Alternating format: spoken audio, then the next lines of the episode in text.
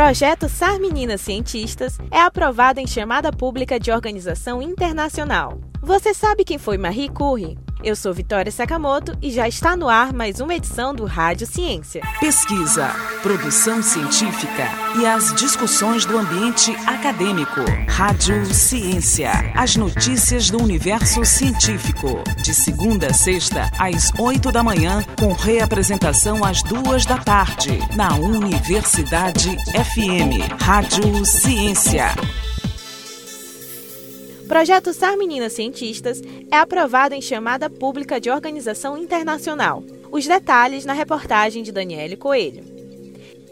O projeto SAR Meninas Cientistas Estimulando Meninas do Maranhão para as Carreiras de Exatas e Tecnologia foi aprovado na chamada pública da Organização Internacional para Relações Culturais e Oportunidades Educacionais do Reino Unido, o British Council, em parceria com o Museu do Amanhã. O objetivo dessa chamada é apoiar iniciativas de inclusão de meninas nas áreas de ciências, tecnologia, engenharia e matemática, que ainda são setores predominantemente ocupados por homens, por meio de recursos financeiros e treinamentos em ensino de ciências e gênero pelo STEM Education Hub. Trata-se de um projeto de ensino apoiado pela Universidade King's College London, da Inglaterra. 170 projetos das cinco regiões do Brasil se inscreveram para a chamada pública, mas destes, apenas 15 foram selecionados. O projeto de extensão SAR Meninas Cientistas está ativo desde 2018, é formado por professoras e alunas das áreas de matemática, química, computação e engenharias do Centro de Ciências Exatas e Tecnologias da Universidade Federal do Maranhão coordenado pela professora Kátia de La Salles, docente do curso de Engenharia Química. Ela fala sobre a atuação do projeto de extensão. O projeto ele é de caráter multidisciplinar, ele atua em duas frentes.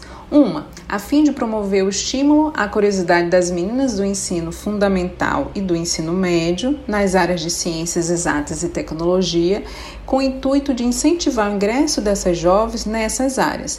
E uma outra para o desenvolvimento técnico das alunas de graduação, com a participação destas em palestras, oficinas, minicursos, propondo sempre a complementação de sua formação, além do desenvolvimento dos projetos científicos ou tecnológicos e do incentivo à participação em competições visando a excelência acadêmica, a diminuição da evasão, das taxas de reprovação, entre outros parâmetros. Entre as ações já realizadas no SAR Meninas Cientistas estão atividades na área de robótica, como montagem e programação de robôs, o desenvolvimento do pensamento computacional e experimentos na área de mecânica dos fluidos, entre outros estudos práticos e teóricos. Além do mais, fomentar a igualdade de gênero é um dos pilares da iniciativa. Por isso, também acontecem mostras de filmes com representatividade feminina, palestras e rodas de conversas orientadas por mulheres em importantes cargos nas áreas de ciências e tecnologias,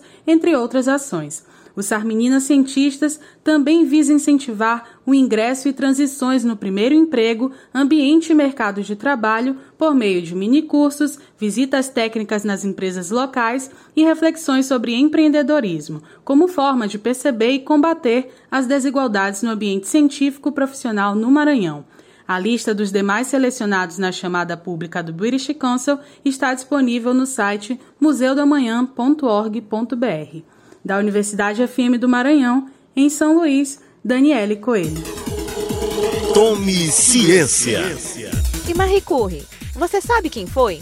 Marie Curie foi uma cientista polonesa nascida em Varsóvia em 7 de novembro de 1867.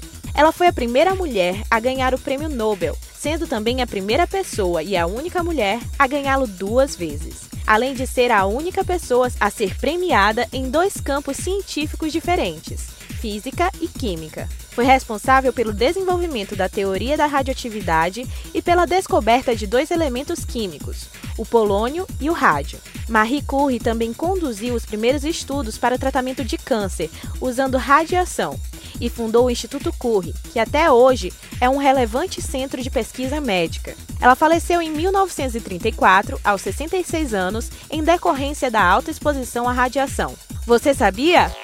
Tome ciência. Pesquisa, produção científica e as discussões do ambiente acadêmico. Rádio Ciência. As notícias do universo científico. De segunda a sexta, às oito da manhã, com reapresentação às duas da tarde. Na Universidade FM. Rádio Ciência.